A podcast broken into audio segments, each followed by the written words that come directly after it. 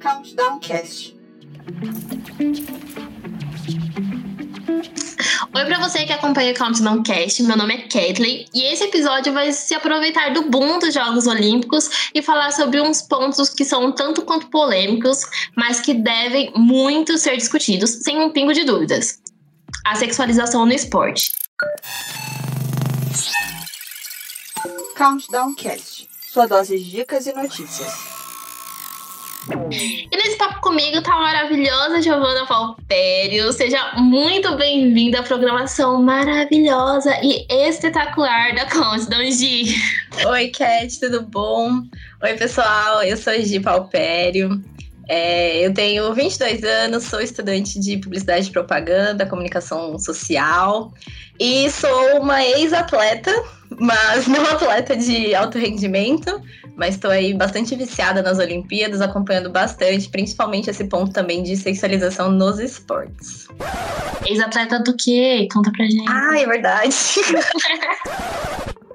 Eu sou ex-ginasta. Eu fiz ginástica durante 7, 8 anos. Fiz um outro esporte também que não é muito conhecido, chamado volteio, mas meu foco mesmo era na ginástica. Voltei a um esporte com, com cavalos. É tipo uma ginástica, só que em cima do cavalo, o animal, enquanto ele galopa em círculos. É, é meio louco. É, diferente. Exótico. Exótico. Eu, eu, já ia perguntar, mas o que é? Eu não sei. Vamos focar na ginástica, foco na ginástica. Não deixa de ser uma ginástica, né? Então tá sim, sim, com certeza.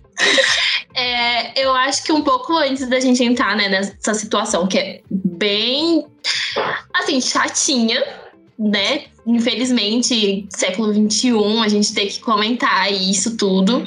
É, a gente pode fazer um contexto histórico aqui, né? O que, que você acha? Vamos lá, vamos sim. Ó, oh, gente, eu tô aqui com a minha colinha, porque todo mundo sabe que eu trabalho com a minha colinha do lado, entendeu? Pesquisa atrás de pesquisa e a colinha aparecendo aqui. Aí a gente entra naquela situação, né? Que apesar de todas as conquistas femininas que a gente já tem, né? O direito ao voto, a entrada no mercado de trabalho, algumas coisas que a gente ainda luta, e isso inclui também, né, a sexualização e a objetificação da mulher. A gente luta muito contra isso. É algo muito recorrente. E, e por ser recorrente, é muito estranho, né? A gente começa a imaginar que é um assunto assim ainda recente, mas não. A gente luta contra a objetificação há muitos anos. E um exemplo disso é o surgimento do movimento de libertação feminina, que surgiu nos Estados Unidos em 1968.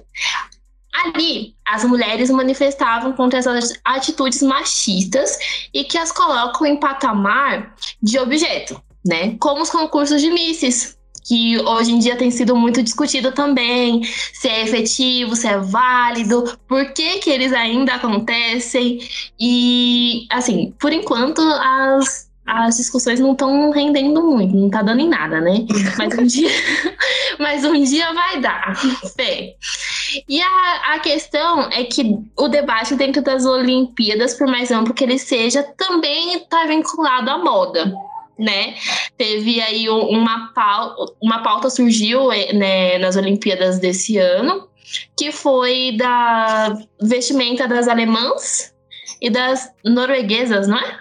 Isso, das alemãs na ginástica artística e, na, e das norueguesas no vôlei de praia. As norueguesas, no caso, competiram de shorts quando não era permitido, tem que competir de, de, de, tanga, né, de biquíni, e tomaram uma multa, não vou lembrar agora ao certo uh, o valor. Foi mais ou menos 150, alguma coisa, por atleta. É, eu acho que deu uns 9 mil dólares, alguma coisa assim, não foi? Foi alguma é. coisa assim. É, eu, eu, lembro que tinha o 500. O número da frente eu já não lembro muito bem, mas acho que é 1.500. Não lembro se foi um valor tão alto. Mas foi um valorzinho assim, bem, né? Necessário, né? Mas tudo bem. A gente vai entrar nesse, nesse ponto um pouco mais pra frente.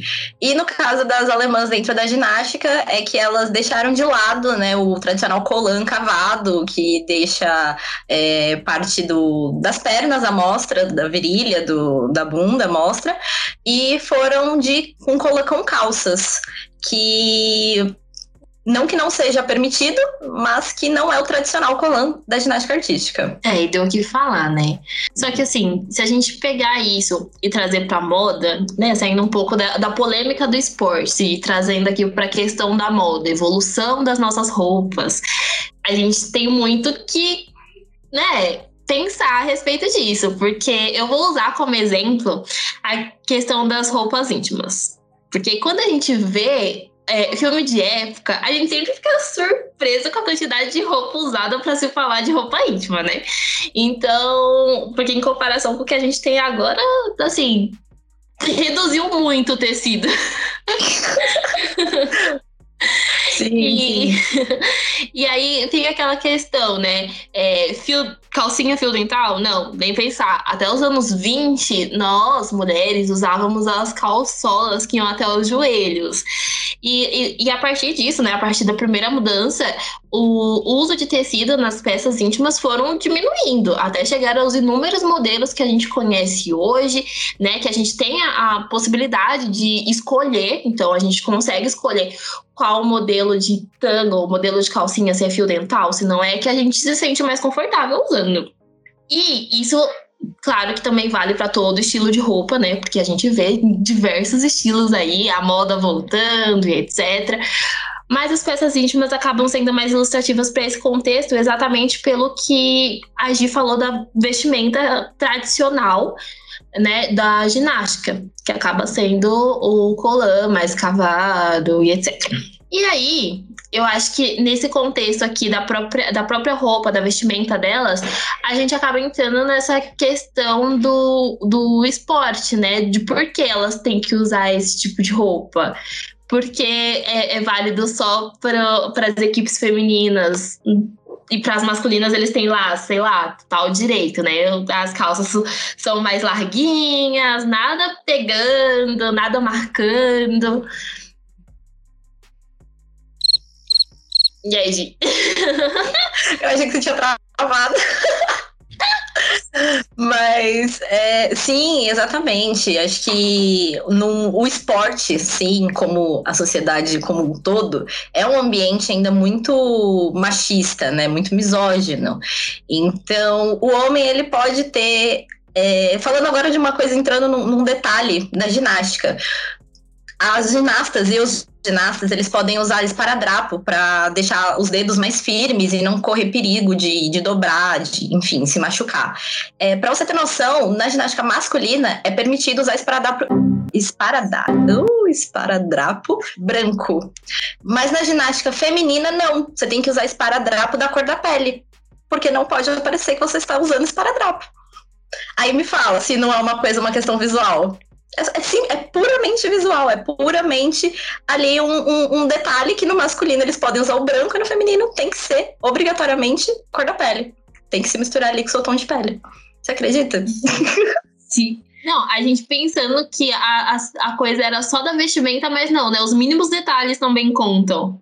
Sim, sim. E aí ainda. E com esse detalhe, o que eu quero trazer é exatamente que, por nós vivermos nesse ambiente, nesse mundo majoritariamente masculino, é, o homem ele tem mais liberdade de fazer o que ele quiser de uma forma confortável para ele. Enquanto a mulher não. A mulher ela tem o direito de estar ali, de participar de um esporte, mas desde que ela agregue alguma coisa para o público masculino. E o que não é o seu talento do esporte, é o seu corpo, é o visual, é deixar ali aquele esporte mais bonito, sabe? Então a gente sai do patamar talento, do patamar é, habilidade e vai para um patamar que numa competição esportiva não teria que existir. As pessoas não têm que estar belíssimas, as pessoas não têm que estar hum, visualmente bonitas faz parte, a ginástica ela é, ela é um esporte gracioso, mas assim, existem inúmeras formas de, de manter a graciosidade sem a objet, objetificação. Então eu acho que a gente tem que tomar, a gente tem que começar a reparar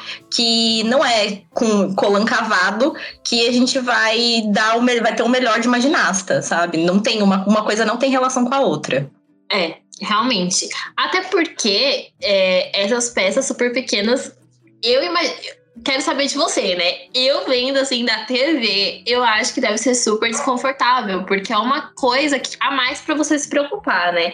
Porque por mais que você saiba que não vai rolar aquele escapinho assim, algo do tipo, não vai aparecer nada sem querer, vai ficar com aquela neura de tipo, hum, e se isso aqui, sei lá, arrebentar? Porque acidentes acontecem, né, gente? Quem aí já não foi num rolê aí a calça rasgou, algo do tipo?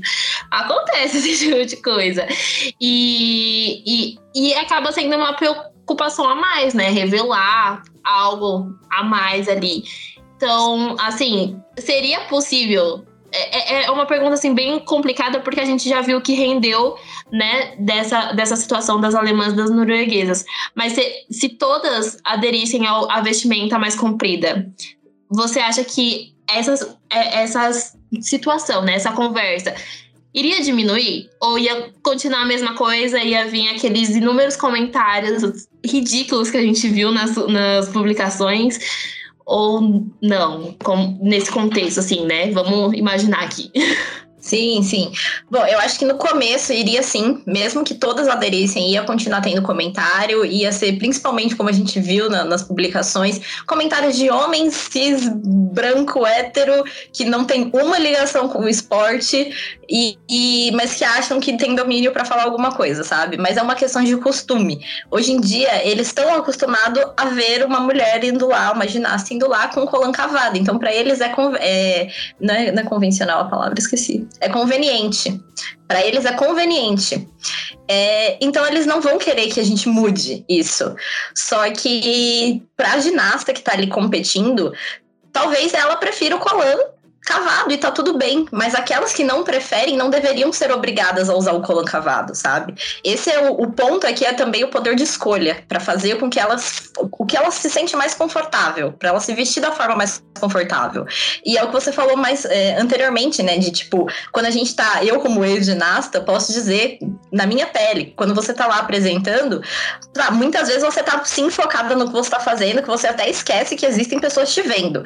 Mas você sempre vai ter aquele quê no, no, lá dentro, assim, bem de tipo, e se sai do lugar? Ou então aquela. A, a, minha professora, quando eu tinha, sei lá, 7, 8 anos, ela falava que ah, o Colan entrou onde ele entrou, não mexe, porque se você mexer no Colan, pode descontar. Dependendo do juiz que estiver te analisando, ele pode descontar.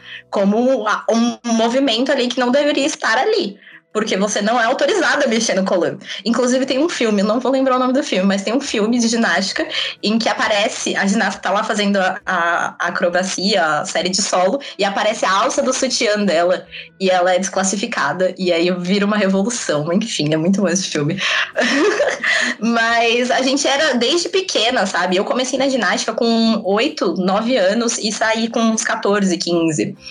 Então, assim, eu passei pela transição da puberdade dentro do mundo da ginástica, e é isso, é a maioria, é naquele momento ali nos seus 11, 12, 13 anos, que você fica mais desconfortável de ter que usar. Imagina, é nesse momento em que as meninas começam a ter pelos pubianos, por exemplo, e você não pode, você tem que começar a fazer depilação super cedo, porque você não pode usar um shorts, porque você não pode usar uma calça, e você tem que competir com um colã cavado, e ao mesmo tempo, se aparecer algum pelo, vai ser um absurdo, sabe? porque mulher não pode ter pelo, né, na sociedade. Então, é, são muitos detalhes que quem não está dentro do esporte não, não acaba não, não percebendo, sabe? Mas é, é, acontece, e isso deixa muitas meninas desconfortável e acaba a gente acaba perdendo talentos ali tão cedo, exatamente por, por uma por um conforto que as meninas optam por não se colocar nesse, nesse meio porque não se sentem confortáveis e acabam desistindo. As próprias ginastas falaram isso, eu não lembro agora se foi a Rebeca ou se foi a Jade, a Jade Barbosa, que falou isso quando ela comentou do, do, do da polêmica das alemãs. Então, assim, é, o ponto aqui, além da sexualização, é o conforto. Porque, claro, ainda tem a parte da sexualização de eu, como uma atleta, quando eu tinha meus 12, 13 anos, estava ali competindo, mas muitas vezes as competições aconteciam em lugares que era aberto ao público, e aí chegava um monte de gente lá que não sabia o que estava acontecendo, e rolava assédio, rolava. A gente ouvia muita coisa. E assim, crianças, sabe? Não é nem tipo, sei lá, adultos, eram crianças. As mais velhas tinham, sei lá, 14, 15 anos. Então era uma coisa bem absurda. É, bem, é uma situação bem complicada, assim. Se você não souber filtrar, você acaba desistindo por isso mesmo. E, e isso não deveria acontecer, em hipótese alguma. Com certeza não. E eu tô. Nossa, eu perdi até a minha linha aqui depois dessa, sério. Teve um comentário, inclusive eu acho que eu compartilhei ele com você, né? Que foi. Que é falando, saindo um pouco do universo ginástica e entrando na questão do futebol. Que foi na Copa do Mundo de 2019. Foi em 2019 a Copa do Mundo Feminina, né? Gente, eu tô perdida no tempo já. Quarentena, assim, ó. Né? Meu senso foi com Deus. E aí, é, que eles que teve o, a discussão com relação ao álbum da, das meninas e foi falado que elas deveriam estar peladas no álbum, né? Ou seja, os caras meio que. Não vou dizer que confundiram, porque eu tenho certeza que foi intencional, né? Mas é, entraram naquela coisa de talvez tentar trocar a revista da Panini por uma Playboy? Exato. Se bem que até a Playboy tem muda, mudado alguma, alguns pontos, né? Então fica assim bem complicado de falar. Mas aí uma outra coisa, ainda dentro da, do futebol, que eu queria trazer era uma fala do ex-presidente da FIFA, Joseph Blatter, que em 2004, quando se falava assim sobre essa, essa questão de usar roupas mais femininas dentro do esporte, ele, ele só soltou o diálogo assim. Eu vou. Né, deixa eu ler aqui. Peraí. Deixe as mulheres jogarem com roupas mais femininas, como fazem no vôlei. As jogadoras são bonitas. Me desculpem por dizer isso. E já tem alguma reg algumas regras diferentes das dos homens com jogar com uma bola mais leve. Essa decisão foi tomada para criar uma estética mais feminina. Então, por que não fazer isso na moda também?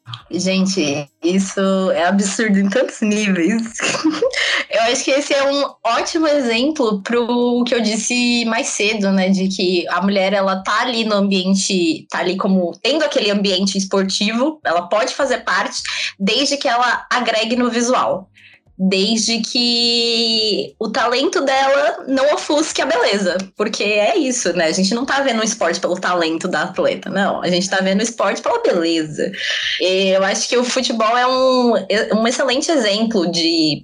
O futebol masculino ele tem um alto nível tão bom quanto o. Aliás, o futebol feminino tem um alto nível tão bom quanto o masculino, né? E mesmo assim a gente só vê críticas pro futebol feminino. Tipo, ah, elas não sabem jogar bola. Ai, porque é ruim assistir. Não é tão legal assistir assim o futebol feminino. E sendo que não é legal assistir futebol feminino, não é porque elas não sabem jogar, é porque elas não estão de shortinho colado, de top, sei lá, que, que, que os caras querem ver, entendeu? Elas estão com a mesma roupa do masculino.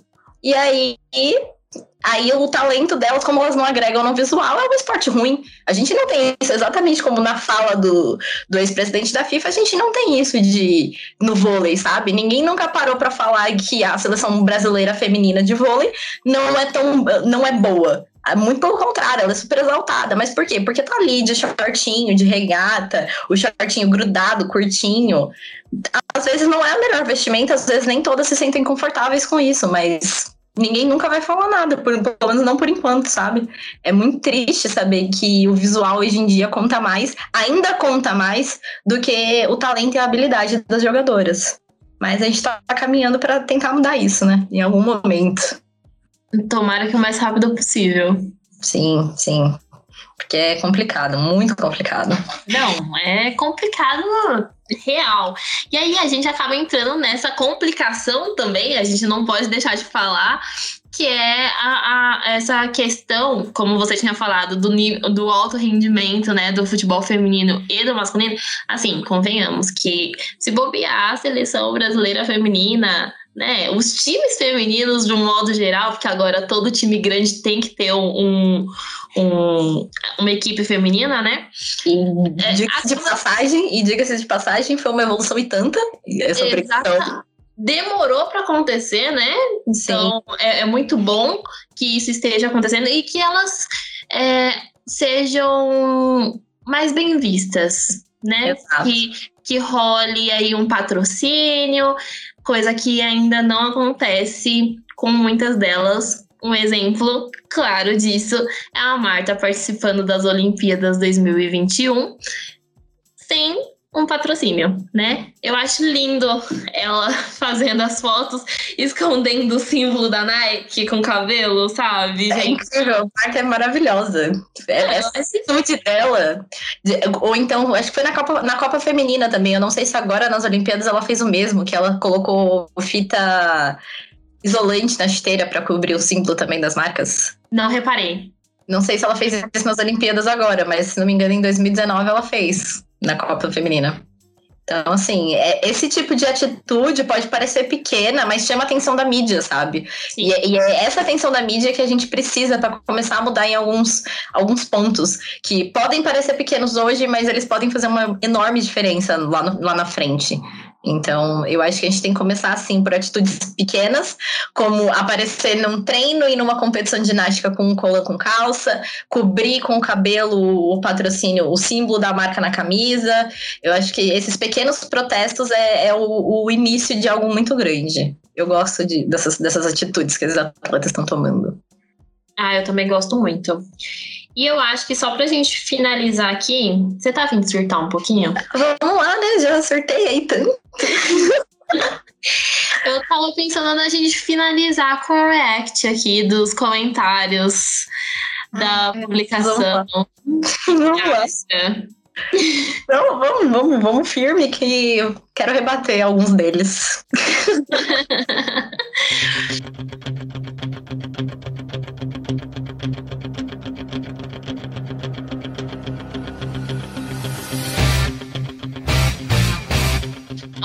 a publicação que eu peguei aqui é da ESPN Brasil. E o post, né? Eles não têm uma legenda. A legenda, na verdade, é só questão que vão além, questões que vão além do esporte. E eles colocam na imagem protesto as atletas da ginástica da Alemanha apareceram no treino de pódio vestindo calças cobrindo as pernas contra os tradicionais colãs, que deixam a maior parte de seus corpos expostos.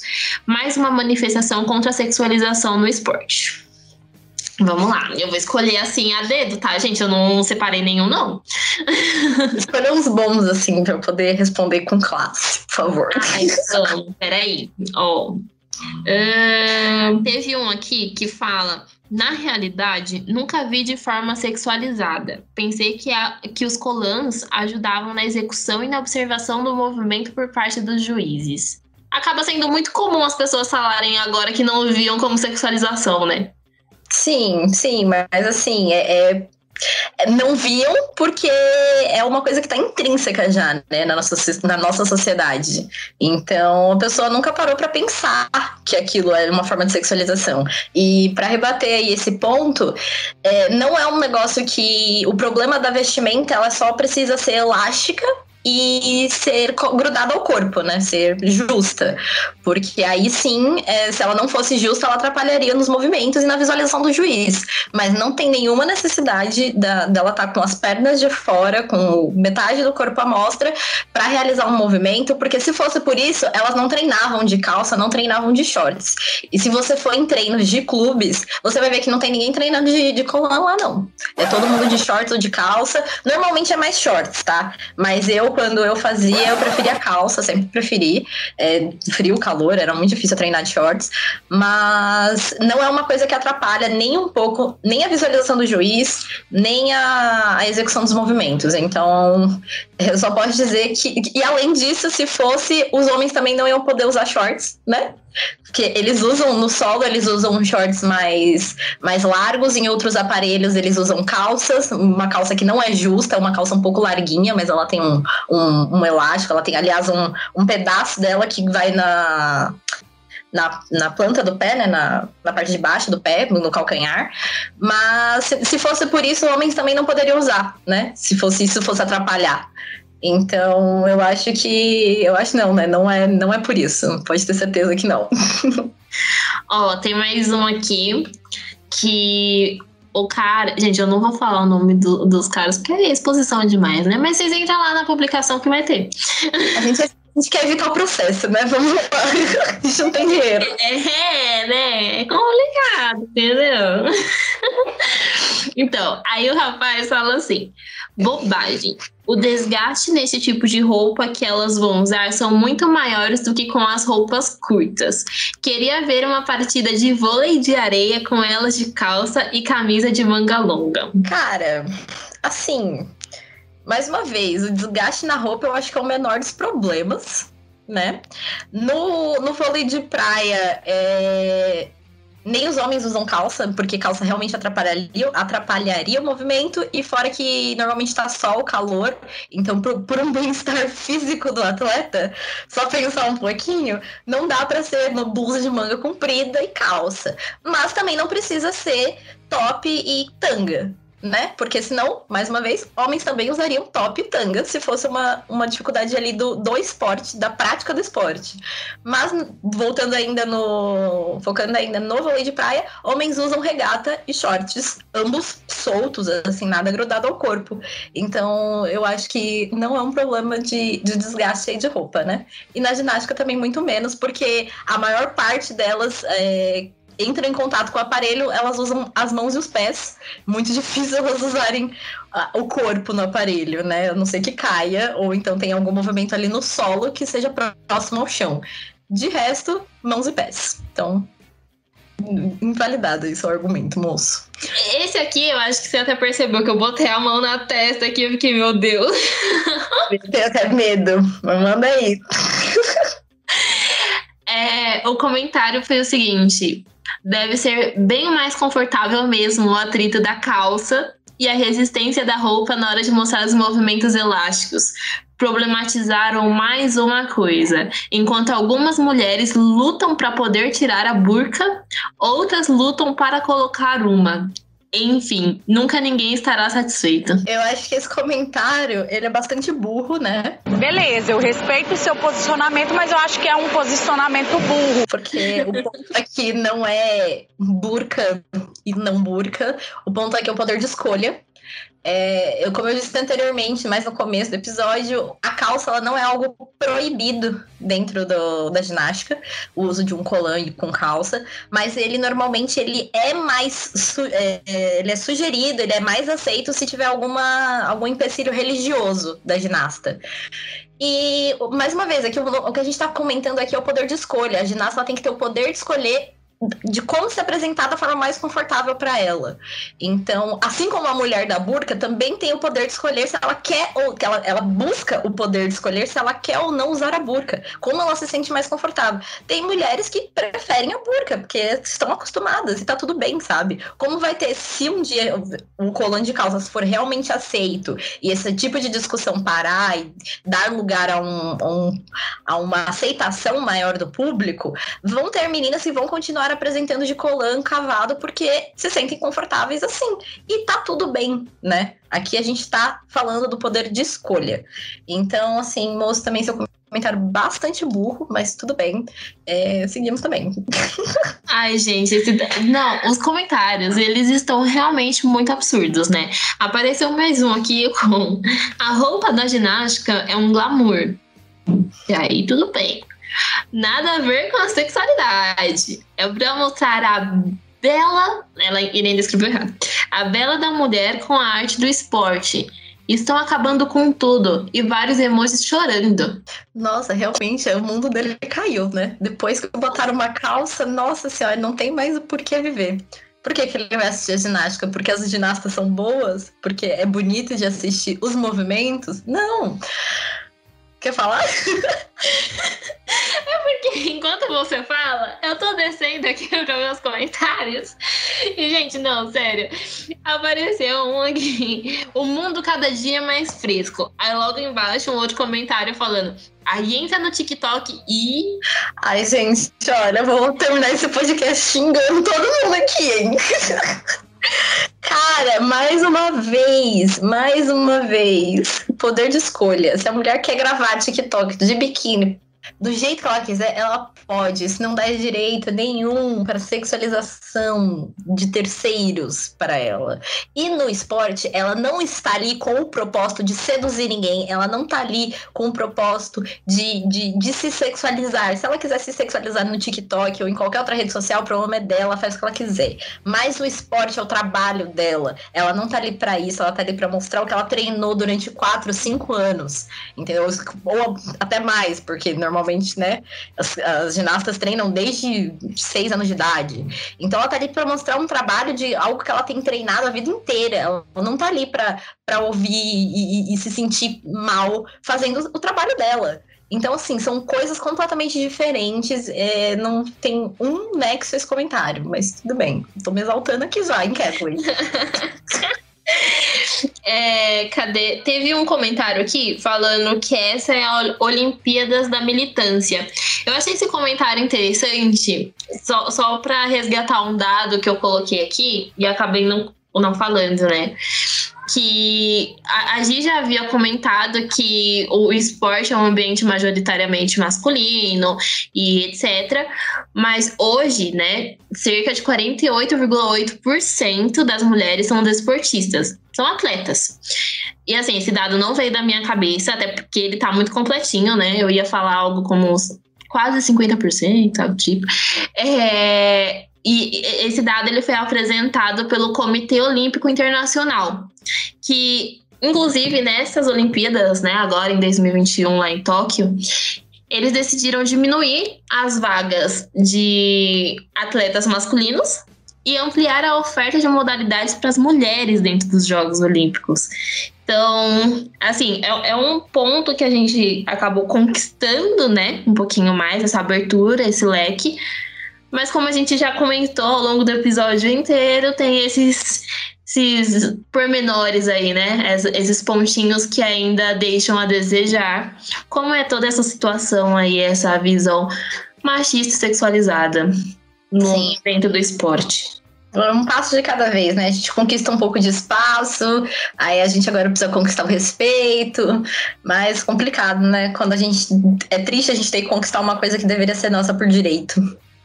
Sim. Gente, acho que eu vou terminar aqui com um episódio bom, hein? Tem mais um comentário aí, não, pra eu responder? Um comentário bom, um comentário bom. acho que eu falei errado aqui. Mas tudo bem. É... Gente, é, é complicada a vida. É, esse comentário aqui eu vou até excluir o começo, porque o começo é meio desnecessário, mas ele terminou com um negócio bonzinho aqui. Mas, se elas querem, elas podem. Se quiserem seguir de armadura por mim, foda-se. Explícito. É. É, mas eu acho que é muito disso, sabe? É uma, é uma, uma das coisas que a gente comentou aí ao longo do, do episódio. Que o ponto também não é só a forma como as pessoas veem de fora né? E sim como o atleta se sente. Eu acho que esse deveria, inclusive, ser o principal ponto. Não só. E claro, né? Que se a gente tivesse um mundo um pouquinho mais evoluído, a gente não estaria precisando trazer essas pautas aqui tão em, em, em evidência. Né? A gente não precisaria estar falando assim pro, pro, pros para as pessoas, de tipo, opa, não mexe comigo, porque eu estou aqui apenas fazendo o meu trabalho. E talvez se a gente, se não existisse esse local de, de sexualização e de assédio, talvez a gente se sentisse confortável de participar com um colan cavado. Mas é uma coisa liga a outra. Então, por conta do assédio, vão ter meninas que se sentem mais confortáveis com um colan com calças. Então, é uma, toda uma questão de escolha. E aí, como você falou, se ela quiser tentar fazer os movimentos de armadura, de burca, ela deveria poder, sabe? É, se a gente, claro, excluir aí as, as limitações do esporte, né? Mas eu lembro que nesse, nessa publicação tem um comentário de um de um cara falando que se fosse assim, né? Como se ele soubesse alguma coisa. Se fosse assim, as nadadoras deveriam nadar de calça e, e, camiseta. Só que assim, gente, limitações do esporte, né? Tem gente que usa isso de maneira errada para falar que na ginástica a limitação do esporte não permite que a ginasta use calça, o que é uma mentira, já falamos aqui. Mas dentro da natação, quanto menos roupa, menos atrito dentro da água e ela desliza melhor. Então, sim. Ah, por que, que não usa biquíni, então, se esse é o argumento? Porque simplesmente quando ela fosse pular na água, o biquíni ia ficar com Deus, né? E ela ia terminar a, ali a volta dela sem biquíni. E o Colan, como também ele tem a função de dar uma segurada, assim, na parte superior, no busto da mulher, que também diminui o atrito, também facilita com que ela deslize e por baixo da água. Então a gente tem que saber em que momento usar os argumentos de, de limitações físicas, limitações do esporte e, e, a parte visual da coisa, sabe? A gente precisa entender onde termina um ponto e começa outro, porque senão a gente vai continuar sempre nesse, nessa bola de neve de discussões e não vai chegar a lugar nenhum. Mas as pessoas precisam entender é, até onde vai a limitação de um esporte, e só quem vai saber disso é quem tá no meio, sabe? Quem tá ali fazendo, quem tá ali é, treinando. E não qualquer senhor de 53 anos atrás de uma tela, sentado no sofá tomando cerveja. Mas, enfim. Você aprendeu esporte há duas horas. Exato, né? Que viu a primeira competição dele ontem. Então, complicado, complicado. Mas a gente está caminhando. Eu acho que esses pequenos pontos já é o início de uma revolução. Então, eu vejo muito potencial aí para as próximas Olimpíadas terem mais é, equipes, ou, ou que, as, por exemplo, no vôlei de praias, a vestimenta feminina tenha uma passe para uma revisão do Comitê Olímpico ou do, de algum de algumas confederações, assim. Enfim, eu acho que é, é o início de, de alguma coisa. Não é, não é em vão. Não está sendo em vão, com certeza isso não está mesmo. Então é isso, Gi. muito, muito, muito obrigada por ter aceitado bater esse papo aqui com a gente. Eu acho que é um, é um episódio muito importante né? O assunto, o tema em si é muito importante. E trazer esse ponto de vista de alguém que, que praticava o esporte é melhor ainda. Ó, oh, meu cachorro querendo entrar no quarto. Provavelmente vai sair aí no áudio, mas tudo bem, né? É... E é isso. Muito, muito, muito obrigada, Gi. Obrigada a você, Cat, pelo convite. Fiquei muito feliz de estar aqui, porque quando eu vi essas notícias eu fiquei bastante horrorizada com os comentários e eu que gostei muito de ter um lugar para falar sobre isso e abrir um pouco minha opinião. Então, muito, muito, muito obrigada. De nada. E, gente, vocês podem acompanhar várias, vários posts assim sobre as Olimpíadas lá no perfil da Countdown, arroba Countdown Agency. E é isso, gente. Ficamos por aqui. Muito obrigada a todo mundo que ouviu esse episódio e muito obrigada, Julio, pela edição maravilhosa. tchau, gente. Tchau, tchau.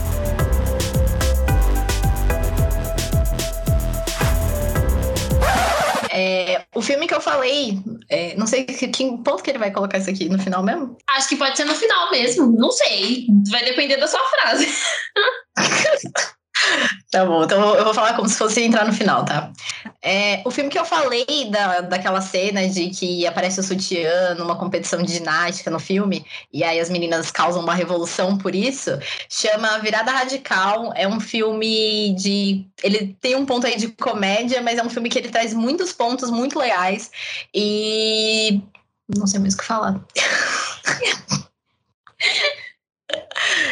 Ele trata aí desse mundo, das regras da ginástica e de outros esportes também. É um filme bem bacana, recomendo para todo mundo. Se não me engano, ele não tem nenhuma classificação indicativa alta. Ele é classificação livre. Então, assim, se você ficou interessado para entender um pouco mais, ele é um filme antigo, tá? Então, pode ter certeza que, que isso é um ponto de que a ginasta, de que a ginástica ele é um filme de 2000, 2006. É, esse ponto da roupa da ginástica e das regras que parecem meio absurdas, porque são regras que não têm a ver com a habilidade da ginástica, é, é, não é um ponto atual, sabe? É algo que a gente traz desde sempre. Então, quem quiser assistir, dá um Google aí, Virada Radical 2006. Eu recomendo bastante. Vamos assistir e se pá fazer um post lá na Countdown. Adoro. Então é isso.